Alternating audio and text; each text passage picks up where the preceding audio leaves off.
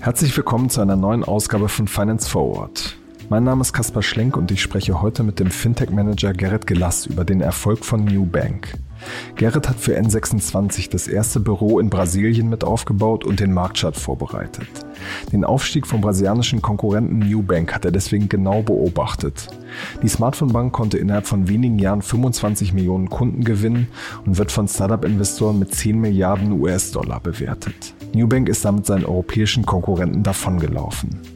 Doch was ist eigentlich das Erfolgsrezept von Newbank und was lässt sich daraus für Europa lernen? Das hat Gerrit im Podcast erzählt. Gerrit, wir wollen heute über den brasilianischen Markt sprechen, der aus gleich mehreren Gründen sehr spannend ist. Es gibt dort eine sehr mächtige Smartphone-Bank, die New Bank heißt und mehr als 25 Millionen Kunden hat, nur in einem einzigen Land. Im Vergleich N26 aus Berlin hat etwa 5 Millionen Kunden in mehr als 20 Märkten. Und du, du kennst den brasilianischen Markt sehr gut. Du hast in Brasilien für N26 das äh, erste Büro aufgebaut und bist dort vor kurzem ausgestiegen. Als erstes würde mich deswegen mal interessieren, wenn man als Bank in so ein neues, großes, wichtiges Land expandiert, wie funktioniert das eigentlich? Hallo Kaspar, erstmal vielen Dank für die Einladung, freut mich ja, hier gerne. zu sein. Ähm, ja klar, also Brasilien ist natürlich ein, ein, spannender oder ein interessanter Markt und, und äh, wenn man aus Europa kommt, erstmal nicht vielleicht der erste, auf den man stoßen würde. Ähm, wir haben bei N26 ähm, bevor wir uns entschieden haben, nach Brasilien zu gehen, natürlich eine äh, tiefgehende Analyse der, äh, der verschiedenen Märkte der Welt gemacht und gesehen, dass Brasilien ein super spannender Markt ist aus verschiedenster Hinsicht. Einerseits muss man natürlich schauen, wie groß die der die Gesamt oder die mögliche Kunden sind, also der Total Addressable Market, ob es sich lohnt dafür, dann wie ist das Wettbewerbsumfeld, wie sind die Economics darum, wie ist die politische, regulatorische Lage, ähm, wie ist das das Kundenverhalten und aus den verschiedensten Perspektiven, wie wir uns die Märkte angeschaut haben, ähm, erschienen und aus meiner Sicht erscheint Brasilien immer noch als, als sehr interessant für, ähm, für Challenger-Banken. Hm, was war da so der, das ausschlaggebende Argument? Au, wie gesagt, einerseits die, die Marktgröße. Nubank hat auch gezeigt, zu der Zeit hatten wir auch schon 15, 20 Millionen Kunden, dass da eine große Nachfrage ist. Ähm, wir haben auch viele Brasilianer ähm, hier in Europa gehabt, sowohl als Mitarbeiter als auch viele Kunden, ähm, die unser Produkt auch gerne dort gehabt hätten. Plus auch das ökonomische Umfeld, beispielsweise die Interchange Fee, was ja ein Haupttreiber der, der Umsätze von den Challenger-Banken ist, also die ähm, der Umsatz, den man als äh, herausgebende Bank, kartenherausgebende Bank quasi auf den Transaktionen bekommt. also sozusagen vom Händler diese kleine Transaktionsgebühr. Genau, die ist ähm, bis zu sechsmal höher als in Europa. In Europa ist sie ja bei, glaube ich, 0,3 Prozent gecapped. In Brasilien geht sie bis 1,82 Prozent hoch und das kann natürlich einen großen Einfluss aufs, aufs Businessmodell und ähm, erschien auch von der Hinsicht sehr, sehr interessant. Und das heißt, dass es da so einen, so einen mächtigen Konkurrenten gibt, war eher ein Ansporn für euch, dass ihr gesagt habt, da gibt's eine, gibt's eine Nachfrage. Genau, also ich, auf der einen Seite kann ich sagen, wenn, wenn nur große alte Banken da sind, kann es ein, kann es ein spannender Markt sein, weil, weil wir dann die, oder weil die Challenger Bank dann die ersten sind. Aber in dem Fall war das auch schon immer ein Indikator, dass der Markt auf jeden Fall bereit dafür schon weit genug ist und auch gewohnt ist, ähm, digitale Angebote zu nutzen. Ähm, während wir in anderen Märkten damals gesehen haben, dass wenn da gar kein Wettbewerber ist, dass die Kunden auch oft sehr, sehr vorsichtig sind, weil sie noch gar keinen haben. Aber wenn man schon mal ein Nubank-Konto hat, ist man vielleicht auch offener, zumindest mal ein N26-Konto oder ein Revolut-Konto zu testen und dann sich immer noch zu entscheiden, welches gefällt mir am besten. Mhm. Welcher Markt war das zum Beispiel, wo die Leute quasi noch nicht bereit dafür sind? Also ich war nicht so stark in, in den anderen Märkten unterwegs, aber ähm, so die südeuropäischen ähm, Länder, da hat man das schon einen Unterschied gemerkt, mhm. wo es noch keinen guten Wettbewerb gab. Ja. In jedem Land gibt es ja immer so ein paar Eigenheiten, ähm, auf die sich Fintechs äh, einstellen müssen, dass die Kunden einfach anders drauf sind, anders leben, anders bezahlen. Was sind da in Brasilien die, die großen Punkte? Also einerseits ist schon spannend gewesen, verglichen, wenn man aus so Deutschland kommt, habe ich mich dann irgendwann gefragt, welches denn das Entwicklungsland ist, was den Zahlungsverkehr angeht. Also die äh, in Brasilien hat jeder Kokosnussverkäufer am Strand oder Caipirinha-Verkäufer auf der Straße hatten Kartenlesegerät, sogar Obdachlose teilweise. Ähm, und also man kann die Spende an den Obdachlosen mit Karte bezahlen. Genau. Hm. Da kann nicht die Ausrede gelten, sorry, ich habe gerade kein Kleingeld, sondern dann zeigte das Gerät. Und das war in Deutschland der Postillon-Artikel noch. Ne? Ja, ja. Ja, und das ist tatsächlich Wirklichkeit. Und äh, grundsätzlich die, die, die Nutzung der Karte ähm, ist da bei Weitem höher als, als also zumindest in den Metropolregionen äh, auf dem Land und äh, ähm, in den Urlaubsregionen vielleicht nicht ganz so stark, aber insbesondere in den großen Städten ist die Nutzung der Karte ähm, viel mehr fortgeschritten als hier in Deutschland, während du ja manchmal im Sternerestaurant nicht mal äh, mit Karte zahlen kannst in Berlin, äh, geht da halt wirklich im, im Centbetrag alles. Und also einerseits die Kartennutzung war es, ist sehr spannend dort, auch grundsätzlich das Social Media Verhalten und die, die Offenheit gegenüber ähm, digitaler Produkte, während die Deutschen ja eher äh, Datenschutz, Sicherheit, Vertrauen der Sparkassen und ähnliches immer da im Vordergrund haben und sich dann schwer tun, wenn sie eine neue Bank sehen, die sie nur über ihre App öffnen, ähm, sind die Brasilianer schon sehr ähm, offen und und äh, sehen die Chancen, wollen es testen und wenn es Vorteile bringt, dann nutzen die das und und das ist auch sehr spannend. Mhm. N26 ist ja mit dem Produkt noch nicht gestartet. Ähm, es gab Berichte, dass sich der, der Marktstart da ein bisschen verzögert. Was, was, was waren da die Probleme? Was war der Grund dafür? Ähm, also ich denke im Wesentlichen, ich bin jetzt auch schon wieder ein paar Monate raus und, und habe jetzt keinen, keinen aktuellen Einblick, aber ähm, ein wesentlicher Faktor und der, denke ich, auch langfristig N26 helfen wird, ist die Entscheidung, dass man dann von dem ursprünglichen Setup mit einer Partnerbank schneller an den Markt zu gehen, sich dann ähm, letzten entschieden hat, ähm, eine eigene Lizenz zu beantragen und wie man Behörden, Aufsichts, ähm, äh, Aufsichtsbehörden und, und Co. kennt, dauern die Prozesse in der Regel immer länger und ich gehe stark davon aus, dass das der, der Hauptgrund Ist. Hm. Jetzt lass uns mal ein bisschen über den N26-Konkurrenten äh, Newbank sprechen. Ähm, was macht die so erfolgreich? Wie haben die das geschafft, ähm, in ja, so wenigen Jahren 25 Millionen Kunden zu überzeugen? Verschiedenste Faktoren. Das eine ist, ähm, wenn man sich den aktuellen oder den damaligen Bankmarkt anschaut, es gab vier, fünf Banken, die über 80 Prozent der Assets hatten, also ein starkes Oligopol. Und auch diese Banken ähm, haben insbesondere die, die, die ärmere Kundengruppe ähm, oder die, die mit geringerem Einkommen schon fast abgezogen. Es waren überall versteckte Fees, alles intransparent, sehr teuer und, und Kunden haben einfach wirklich das, das Vertrauen gegenüber den großen Banken verloren. Die haben nicht verstanden, wenn sie ihre Statements gesehen haben, wofür sie schon wieder überall gecharged wurden. Kannst du ein Beispiel geben? Äh, ich, bei mir selbst, ich habe ein Santander-Konto damals eröffnet und dann haben wir gesagt, hier, die Karte ist for free, aber wenn du musst mindestens so und so viel Limit oder so viel umsetzen und dann eine Woche später gucke ich rauf und haben sie mir aber trotzdem nochmal zusätzlich das Girokonto nochmal für, für zwei Euro gecharged oder so. Also da kommen, oder ähm, im internationalen Zahlungsverkehr, kommen wir später nochmal zu sprechen, äh, kommen dann auch noch versteckte Gebühren auf den FX und Spreads und das ist schon sehr äh, Also diese Umtauschgebühren. Genau, quasi. ja. Hm. Und ähm, genau, und von der Heraussetzung war Nubank die ersten und die haben sich schon stark positioniert als quasi die die Transparenten, die den Kunden helfen wollen, die keine Fees nehmen und und quasi äh, das digitale Geldbeutel auch des äh, Kleinmannes sind und äh, haben sich da sehr stark positioniert, sind dann einerseits auch mit einem weil die Banken natürlich den Vorteil mit der Nähe durch die Filialen haben, hat sich Nubank sehr stark ähm, und gut in Sachen Customer Service positioniert. Es gibt viele Success Stories und und äh, beispielsweise konnte ein Kunde irgendwo ähm, im Restaurant nicht bezahlen und dann hat dann der Nubank Customer Service Mitarbeiter dann remote quasi äh, schnell das Essen bezahlt, weil es ein Problem mit der Karte gab. Es senden ihnen regelmäßig Geschenke, auf, ist auch viel Marketing dabei, aber durch diese Positionierung wurden die sehr als als äh, ja, der, der, der Held unter den, den bösen Banken gesehen und hatten sich da plus natürlich mit dem ähm, First Mover Advantage da sehr gut positioniert. Ähm, weiterer Teil, warum die so erfolgreich sind, ist auch die Zielgruppe, während ähm, wir auch mit N26 schon eher auf das, das obere Drittel gegangen wären, auch die äh, suburban äh, digitalen also Leute. Drittel genau, der Einkommensklassen. Genau. Ähm, und äh, eher die digital affin und Co. ist Nubank oder auch der brasilianische Markt. Es gibt 210 Millionen Einwohner und circa 50 Millionen Brasilianer haben noch kein Konto, die sogenannten Unbanked. Da gibt es verschiedene Gründe für, aber grundsätzlich ähm, ist Nubank auch sehr stark auf diese Kundengruppe gegangen und ähm, jeder von denen auch auf den abgelegensten Gebieten hat inzwischen ein Smartphone und quasi die neue Filiale dann in der Hand, ähm, während auch manche Banken gar keine Filiale vor Ort hatten, sodass da schon ein Vorteil kam. Plus dann auch, äh, wenn man sich das Produkt anguckt, wie, wie Nubank gestartet ist, ist das eigentlich komplett anders als, als die Challenger-Banken hier in Europa. Also in Deutschland, genau?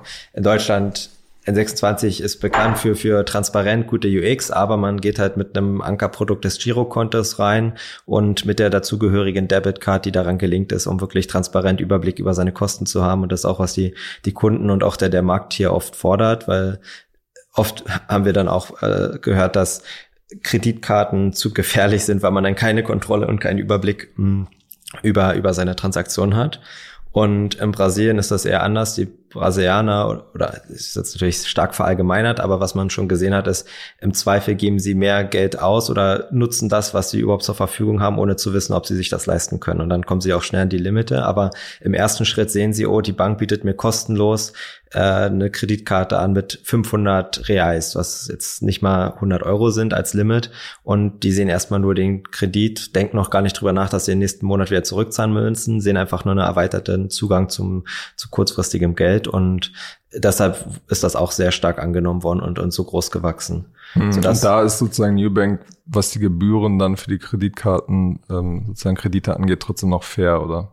Genau, also das Konto ist erstmal kostenfrei und, und dann gibt's natürlich dann die Revolving Credit Lines, also dass man als Kunde dann, wenn man nach den 30 Tagen dann die Rechnung nicht direkt begleicht, dann bietet die Bank auch dann einen, einen, quasi einen Ratenkredit an, wie man die, die Rechnung abzahlen kann. Und das ist ja normal im Kreditkartenumfeld. Ähm, und die Preise bei, bei Nubank waren aber schon marktvergleichbar, jetzt auch nicht günstiger groß, aber schon, dass das Konto umsonst ist, das Zugang und die, die Übersicht in der App, das, das war schon ausschlaggebend. Und, und das Interessante war halt, dass Nubank am Anfang nur mit einer Kreditkarte rausgegangen ist, ohne einem Konto und dass man alle seine Transaktionen über den Monat dann in der App sehen konnte, auch mit Push-Notification und Co. Und erst Aber man trotzdem noch ein Girokonto quasi verknüpfen musste. Genau, beziehungsweise am Ende des Monats wurde ein sogenannter, konnte man einen Boleto, das ist quasi eine, eine Barcode-ähnliche Überweisungsslip, also äh, ein, ein, wie wir mit dem Überweisungsträger haben, wenn wir eine Rechnung kriegen, gibt's das äh, vom brasilianischen Zentralbank organisiert als, als Barcode und dann muss die Rechnung, wie auch Stromrechnung und Co. dann ähm, vom anderen Bankkonto bezahlt werden. Also es war nicht mal direkt verknüpft über einen Lastschiffeinzug oder ähnliches, sondern wirklich am Ende des Monats kam, hey, du hast hier 550 Reais offen, bitte ähm, führe die Zahlung jetzt aus. Und wenn es dann nicht kam, ging es dann ins Mahnverfahren oder wurde ein Kredit angeboten. Mhm. Und erst zwei, drei Jahre später, glaube ich, ist Nubank dann tatsächlich auch ähm, durch eine andere Lizenz auch in das äh, Girokonto-Geschäft gegangen und bietet dann mit NuConto auch dann ein volles Konto an und entwickelt sich jetzt über die Produkte auch weiter. Hm. Du bist ja selber auch äh, Kunde. Ähm, was macht die, die App für dich so aus? Wie, was, was ist der Reiz für dich? Also wenn ich ehrlich bin, äh, ist die User Experience nicht so schön, wie ich beispielsweise von N26. Ich sage ich jetzt nicht nur, weil ich, weil ich dort mal gearbeitet habe, aber ich fand die App schon sehr, sehr unübersichtlich äh, und, und ein bisschen schwierig von der, von der äh, UX her. Ähm, ich habe das Konto ehrlicherweise aus Interesse natürlich genommen, weil ich sehen wollte, wie es auf dem Markt ist und weil ich lokal auch ein, ein Bankkonto brauchte. Ähm, aber von der App ist es in dem Fall gar nicht so besonders, aber die haben auch dann kleine Features. Beispielsweise haben sie ein eigenes Bonusprogramm, also auch verglichen jetzt zu, den anderen Challenger-Banken, die oft auch ins Premium, im Premium-Bereich gehen hat. Nubank das nicht. Die bieten ein Bonusprogramm an, dass man Punkte sammeln kann und dann haben sie das UX-seitig ganz, ganz cool gelöst, dass man, wenn man genug Punkte hat, so bestehende Transaktionen einfach aus der ähm, Transaktionshistorie rausswipen kann und dann quasi die, die Transaktion gelöscht wurde. Also wenn man sich jetzt beispielsweise Schuhe gekauft hat das, und genügend Punkte hat, dass man dann die Schuhe einfach sozusagen davon nachträglich bezahlt. Genau, richtig. Wenn man das jetzt mal so ein bisschen zusammenfasst, ähm, verstehe ich schon die Vorteile, verstehe die Positionierung. Ich frage mich trotzdem noch so, warum, warum ist es dann so groß? Also wie, wie kommen die überhaupt an ihre Kunden ran? Das ist ja immer so eine große Frage, wenn man ein gutes Produkt hat, auch trotzdem, wie erreicht man seine, seine Kunden?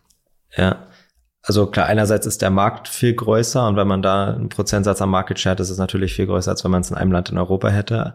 Ähm, durch die starke Positionierung und die, die gute Story am Anfang ist auch Nubank ganz lange ohne Marketing eigentlich ausgekommen und sind fast nur oder ausschließlich organisch gewachsen und, und das geht auch bis heute noch so und haben erst vor zwei Jahren angefangen, dann auch in, in Performance-Bereich, also in, über Facebook, Instagram und so Werbung zu schalten. Aber der Großteil ist äh, starkes organisches Wachstum, weil wirklich so eine starke Community da ist und die Kunden, die lieben wirklich Nubai. Das ist wirklich nicht nur so gesagt, sondern die, ähm, die sind richtig fanat und sind richtige Fans. Also wirklich eine große Community und die wächst dann immer weiter.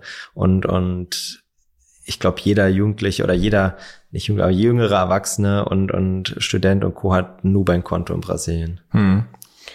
Bei den europäischen Playern, also Revolut, N26, Monzo, gab es jetzt auf diesem Weg gerade in so starken Wachstumsphasen, gab es auch mal Probleme, ähm, auch mal Hiccups, auch mal kleine Skandale. Ähm, ist da New Bank bislang verschont geblieben? Aber ich habe die längere Historie nicht im Kopf oder war noch vor meiner Zeit. Aber ich glaube, jetzt in der letzten Woche gab es mal einen Datenleck äh, mit, mit äh, dass über Google Nubank-Kundendaten aufgetaucht sind. Aber auch da, das ist, wird nicht so verbissen und so äh, hart bestraft wie vielleicht in, in Europa oder in Deutschland. Ähm, aber ansonsten, grundsätzlich gibt's halt viele Fraud-Probleme, aber da, da kann auch keine Bank was dafür, was jetzt ähm, ja, Diebstahl, Online-Betrug und ähnliches angeht, ähm, ist Brasilien auch in der Hinsicht teilweise kreativ. Ich habe da Geschichten gehört, dass da die Briefe abgefangen wurden, die Karte kopiert wurde, der Brief aber so wieder zugemacht wurde, dass sie dann weiter aktiviert wurde, dann wurde sie im Online-Wallet hinzugefügt. Also da waren schon ähm, spannende Stories dabei und, und wir wurden auch, als wir mit N26 auf den Markt kamen, stark davor gewarnt von, von vielen Partnern, dass wir halt wirklich aus einer Geldwäsche und auch aus einer Fraud-Sicht da die höchsten Geschütze auffahren müssen und auch im besten Fall mit anderen Banken und, und professionellen Dienstleistern partnern sollen, um diese Risiken zu reduzieren, weil am Ende gewinnt da keiner von, wenn, wenn Geldwäsche oder äh, Betrugsfälle zu stark werden. Mhm. Ähm, du kennst ja, glaube ich, die, die, äh, das Gründerteam von, von Newbank auch. Wie sind die so drauf? Ja, ich habe kenne es zu, zu viel gesagt. Vielleicht ich habe den, den David ähm, vor, vor einem halben Jahr mal getroffen und äh, auch spannend, er ist Kolumbianer, äh, ist aber vor, vor 15 Jahren, glaube ich, dann, dann nach Brasilien gekommen. Ähm, super entspannter Kerl, natürlich sehr fokussiert, ähm, tolle Ausstrahlung. Ähm, und hat, glaube ich, da seinen, seinen Laden gut im Griff und auch mit seinem Gründungsteam, die ähm, Christina, natürlich ein gutes Role Model noch als, als, als Frau äh, mit, mit Kindern, positioniert sich da auch sehr stark im, im öffentlichen Leben und, und kann die Bank da sehr gut vertreten. Also die werden auch, auch da von den, von den Kunden und von, vom, vom Land sehr, sehr positiv gesehen und ähm, sind sehr angenehm. Hm. Newbank hat ja auch äh, ein Büro in Berlin, wo sie quasi einen Teil der technischen Entwicklung ähm, quasi stemmen. Die, die ewige Frage lautet jetzt immer so ein bisschen, kommen die in absehbarer Zeit nach Deutschland? Was ist da deine Sicht oder deine Prognose? Also ich, ich gehe stark davon aus, dass es nicht der Fall ist. Mhm. Also als ich damals ähm, mit ein paar Leuten von Nubank gesprochen hatte, sind die auch da jetzt vor Corona-Zeiten schon sehr flexibel, was das, das äh, Remote-Arbeiten angeht. Und deren höchste Prämisse ist, die wollen die besten Mitarbeiter haben und im Zweifel bauen die auch äh, dann noch ein Office äh, woanders auf der Welt auf. Also die hatten auch äh, als ich damals mit denen gesprochen hatte, gerade ein kleines Office auch in Amerika aufgemacht und da dachten sie auch gleich, oh, die kommen jetzt nach in die USA, aber da gab es einen, einen super Talenten Seniorenmanager, der einfach in Amerika bleiben wollte. Und um den zu bekommen, haben sie dann quasi für ihn, aber auch noch für weitere Mitarbeiter dort ein Office aufgemacht, das gleiche in Argentinien und äh, auch in Berlin. Also ähm, diese internationalen Offices sind eher aus einer Recruiting-Sicht als aus einer Produkt- und Marktsicht. Und ich glaube auch vom Ansatz vom Produkt ist Europa für, für, also ich würde als brasilianische Bank nicht sofort nach Europa gehen, wo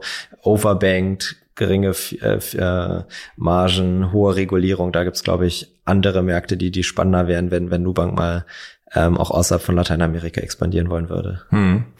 Und deren Strategie ist quasi innerhalb von Lateinamerika sich umschauen und gleichzeitig im Produkt auch nochmal sich äh, sozusagen erweitern, mehr Finanzprodukte in der App an, anbieten, oder? So wie ich das verstehe, ist es, also sie haben äh, im letzten Jahr oder Anfang diesen Jahres äh, einen zweiten Markt eröffnet in Mexiko, zumindest testen die dort gerade, aber auch weitere Expansionspläne jetzt nicht stark forciert, sondern da ist es tatsächlich ihnen wichtiger, jetzt tiefer in, in die Produktbreite zu gehen, also konkreter noch neue ähm, Investment, aber auch Kreditprodukte anzubieten, um wirklich nicht nur ein, ein Payment-Partner für oder ein Zweitkonto zu sein, sondern sich wirklich auch als ganzheitliche ähm, Retail-Kundenbank zu positionieren. Hm. Du hattest im äh, Vorgespräch erwähnt, dass jetzt gerade in der Corona-Zeit nochmal so einen krassen Wachstumssprung gemacht haben. Was war da die Story? Genau, äh, das äh, hat mich auch überrascht. Ähm, es gab auch durch Corona und, und Brasilien ist ja jetzt aktuell auch nicht bekannt dafür, dass sie nur positiv in äh, sich dort positionieren, aber in, es gab auch Sozialhilfen. Sehr diplomatisch gibt auch ähm, Sozialhilfen, die dort an die ähm, ähm, äh, an die Bürger ausgezahlt wurden das aber als Banküberweisung, so dass viele Leute, selbst wenn sie Geld haben, aber weil es so gewachsen ist, dass sie kein Bankkonto hatten, mussten kurzfristig und dann am besten ein kostengünstiges Konto öffnen, um diese Sozialleistungen in Empfang zu nehmen. Und so hatte, glaube ich, Nubank äh, innerhalb von, von ein, zwei Wochen nochmal eine halbe Million Kunden gewonnen und, und das ist weiter wachsend. Also das sieht man und ich glaube auch andere ähm, Fintechs hier in, in Europa oder auch in Deutschland insbesondere positionieren sich ja da auch und sehen sich auch als ein gutes Tool, um ähm, soziale oder äh, die die öffentlichen Förderungen und Unterstützung hier im Land ähm, voranzutreiben, wie Penta ähm, sich da stark in der Kreditvergabe für Mittelständler positioniert hat und ähnliches und Finlieb Connect das ähm, glaube ich da zeigt dann wirklich, dass das Fintech auch, auch massentauglich werden kann. Hm. ist natürlich für die Fintechs hier nicht so einfach, weil viele sozusagen keine Banklizenz äh, haben. Ähm, genau, was man, wenn man sich sozusagen den, den europäischen Markt ein bisschen anguckt und den ähm, sozusagen vergleicht, sieht man ja hier schon, dass in den letzten ähm, drei, vier Jahren die Banken sehr nachgelegt haben, also ihre Apps äh, sozusagen ein bisschen aufgeräumt haben, besser gemacht haben und sich sozusagen das Level im Vergleich zu, zu N26 schon die Lücke so ein Ticken, würde ich sagen, nicht geschlossen hat, aber sie nähern sich zumindest an, was die Qualität angeht. Merkt man das in Brasilien äh, aus seiner Sicht noch nicht, dass diese die großen Banken reagieren? Äh, doch, im Gegenteil. Ich glaube, die sind sogar an sich noch, noch ein bisschen schneller als, als in Europa, weil ehrlicherweise in Deutschland sehe ich jetzt, gut, die Deutsche Bank-App ist vor, vor drei Jahren nochmal komplett umgetunt worden, aber seitdem passiert da auch nicht mehr viel. Äh, DKB äh, hat sich, glaube ich, auch die letzten Jahre nicht geändert, also sogar in Europa sehe ich das gar nicht mal so, aber in Brasilien äh, haben viele Banken, vielleicht auch weil sie noch mehr Geld haben, mehr Reach und ähnliches, noch radikalere Schritte eingeleitet. Bradesco, eine der großen Banken, hat auch eine eigene Greenfield Bank nochmal komplett aufgebaut, ähm, anders gebrandet auf Zielgruppe der, der jungen digitalen Leute mit Next. Ähm, Santander hat auch nochmal verschiedenste eigene kleinere Apps gemacht, die mehr auf User Experience gehen und nicht wirklich alle Produkte abbilden müssen, aber die, die du im Alltag brauchst. Aber die Banken positionieren sich da auch schon stark und es kommen auch teilweise wieder richtig neue Banken hoch, beziehungsweise es hat sich eine Agriculture Bank, also eine Bank, die aus dem Landwirtschaftlichen kam, was ein großes Geschäft in Brasilien ist, komplett transformiert, weil sie gemerkt haben, das alte Geschäft ging gar nicht mehr und sind dann von einer quasi von einer Feld- und Wiesenbank zu einer digitalen Bank geworden. Und das ähm, hat geklappt, oder? Die sind auch nicht klein, ja. Also ähm, das, das läuft auch anscheinend gut. Ähm, aber ja, die, die Banken ich glaube, das Grundproblem ist dort weiterhin, es bleibt eine Bank, es bleibt immer noch dieser Mistrust, ob das jetzt ähm, von Santander normal ist oder die, die coole Marke davon, der Kunde hat immer noch diese Vorurteile, die er gegenüber Nubank beispielsweise nicht hat. Und das ist, glaube ich, eher noch schon das Problem, als dass jetzt die App noch ein bisschen schöner und bunter ist. Ich glaube, das macht am Ende dann auch keinen Unterschied. Gibt es denn irgendwie so, so ein, zwei Dinge, wo du sagst, so ich habe jetzt mehr als ein Jahr da in, in Brasilien gelebt, ich habe quasi die ganze Szene wahrgenommen, ähm, ich habe New Bank ausprobiert. Gibt es da so ein, zwei Sachen, wo du sagst, das müsste man hier eigentlich aus meiner Sicht anders machen, um auch Erfolg, noch erfolgreicher zu sein? Du meinst jetzt hier in Deutschland? Genau, ja, also oder, oder in Europa. Also was, was super überraschend auch war, ist, dass die Zentralbank und die Aufsicht, das quasi ein Institut ist, während es in Deutschland getrennt ist, ähm, sehr proaktiv in Richtung Innovation ist, während man ja hier in Europa schon eher feststellt, dass es sehr äh, protektionistisch äh, sehr stark von der Lobby getrieben ist und, und dann doch, wie auch im PSD2, der ursprüngliche Gedanke der Innovationsförderung eigentlich dem entgegengestoßen wurde, ähm, sind die in Brasilien sehr, sehr stark daran interessiert, den Fintechs zu helfen. Es gibt neue Fintech-Lizenzen, die man innerhalb von wenigen Monaten ausgeben kann oder äh, nutzen kann. Ähm, die gucken auch stark darauf, dass die Banken nicht zu stark quasi ähm, sich abschirmen und, und den Markteintritt schwerer machen und das war schon überraschend und positiv zu sehen, dass auch die Zentralbank da einen großen Hebel hat und jetzt mit der neuen eine neue Lizenz, wo man auch Karten issuen, issuen kann und Kredite ausgeben kann, ähm, gab es innerhalb von einem halben Jahr, glaube ich, 50 Lizenzen. Also die pushen da wirklich, um mit dem Ziel, die Preise fairer zu machen für den Endkunden, aus, aus einer Verbrauchersicht das zu, zu verbessern und den Wettbewerb zu fördern. Hm. Aber gibt es sozusagen aus, aus Unternehmensperspektive auch irgendwas, wo du sagst so, hey, das, das kann man vielleicht besser machen an der Stelle? Ähm, ja, das kommt auch viel auf, aufs Kundenverhalten an, was in Brasilien auch gut wirkt, äh, läuft, sind äh, diese Barcode-Zahlungsmöglichkeiten ähm, im Laden und jetzt auch Instant Payment kam jetzt beispielsweise auch dort noch früher raus als hier, ähm, dass das also die Überweisung sozusagen in Echtzeit dann genau und, und ich glaube, das hat einen, riesen äh, kann großen Einfluss auf auf das das ganze Challenger Banking oder grundsätzlich auf das das Kartenbusiness haben, weil wofür ist eine Karte da oder warum vertraut man auch einem Netzwerk wie, wie Mastercard oder Visa, ist ja, dass der Händler sicher gehen kann, dass der Kunde das Geld irgendwie in den nächsten Tagen zahlt und weil sie diese Netzwerk quasi zur Verfügung stellen und die Sicherheit, dieses Vertrauen, nehmen die die, die hohen Gebühren. Ähm, und wenn der Kunde aber in Realtime am Laden sein kann oder die Überweisung tätigen kann, ohne dass da ein Netzwerk, dass da noch ein, ein anderer Prozessor, ein Issuer und Co. alle dahinter sind, dann kann der, muss der Händler einerseits erstmal weniger zahlen und kann in der Regel das dann auch den, den Kunden wiedergeben. Und, und das sind, und das wird, glaube ich, auch mittelfristig dann zumindest den lokalen Zahlungsverkehr, was das Kartenbusiness zumindest noch mal ein bisschen mehr unter Druck setzen. Und, und da passiert auch schon relativ viel in Brasilien. Ansonsten, wenn man sich die Produkte. Und du meinst sozusagen, dass man, dass die ähm, sozusagen Banking-Player hier auch stärker in diesen Instant-Payment-Bereich noch reinpushen, oder? Auf, zum, auf jeden Fall ist es ein Risiko auf, auf die Interchange-Umsätze. Also international wird man das nicht harmonisieren können, denke ich, mit dem Instant Payment. Aber im, im lokalen Umfeld muss dann auch ein Fintech schauen, das noch viel über Kartengeschäft gemacht hat, dann, äh, dass die nicht dadurch substituiert werden und, und wir die dann noch Geld verdienen. Ne? Hm. Aber so sozusagen so, einen so einen positiven Tipp, wo du sagst, so vom Produktangebot, von der UX, da fällt jetzt spontan nichts ein, oder?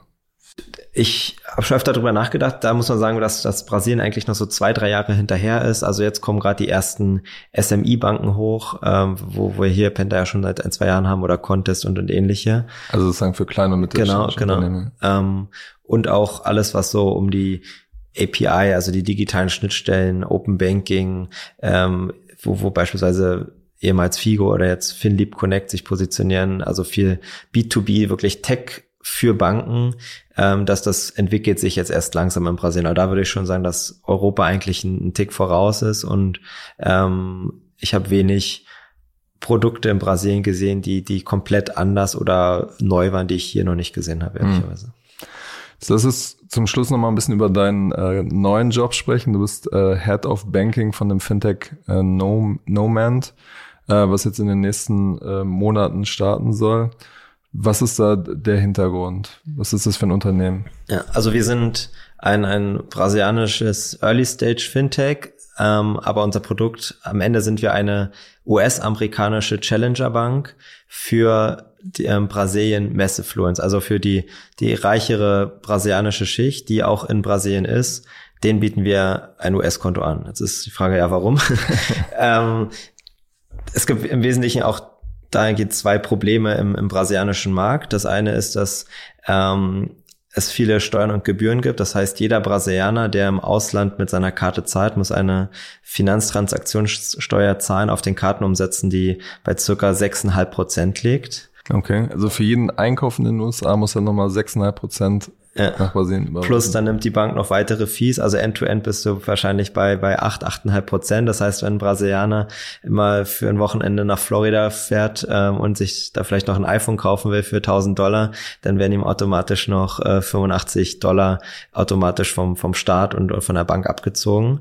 Und, und das summiert sich natürlich, ähm, insbesondere fürs Reisen, so dass wir mit dieser Zielgruppe uns da ähm, die, uns auf diese Zielgruppe fokussieren, bieten denen ein kostenfreies US-Dollar-Bankkonto an und auch eine lokale Karte, sodass sie nicht diese hohen Gebühren zahlen müssen.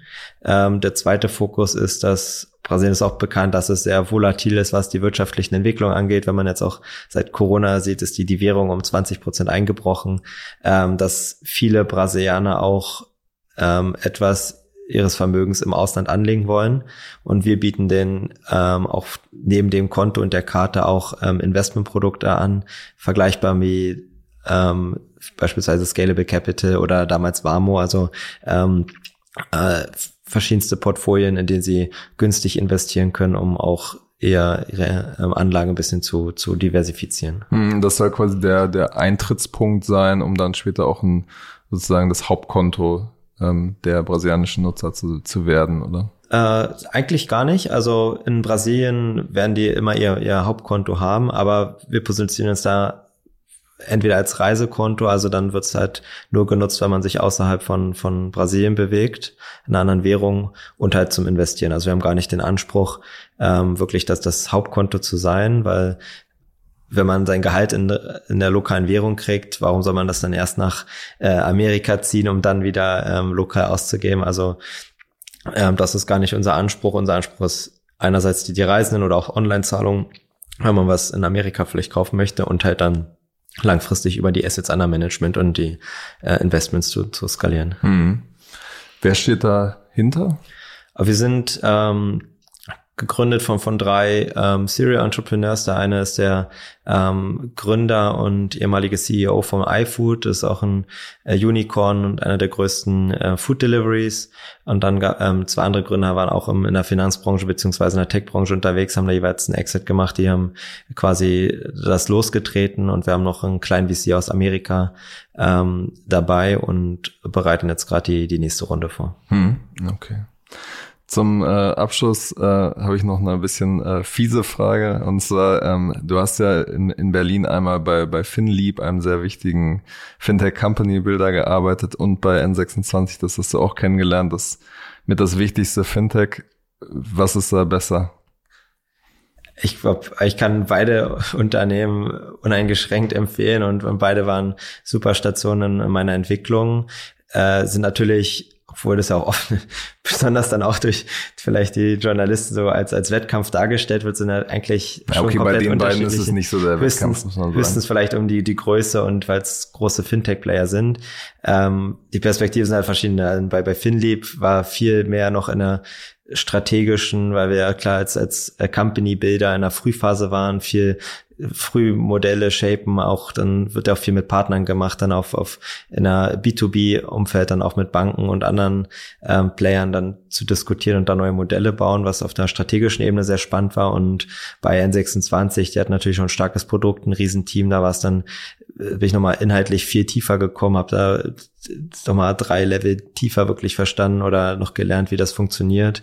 Plus mit dem globalen Approach und wirklich mal ein richtiges B2C-Produkt ähm, ist natürlich auch anders, als wenn man durch Deutschland läuft, dann hat wahrscheinlich nur die, die Banking-Freaks mal was von fin, Finlieb gehört, während im Zweifel doch irgendwie jeder schon mal die, die N26-Werbung gesehen hat. Und, und das war auch schon nochmal eine spannende Erfahrung, die, die quasi so mit einem B2C-Produkt ähm, zu arbeiten. Alles klar, vielen Dank, Gerrit, für deine Zeit und bis zum nächsten Mal bei Finance Forward. Vielen Dank dir auch.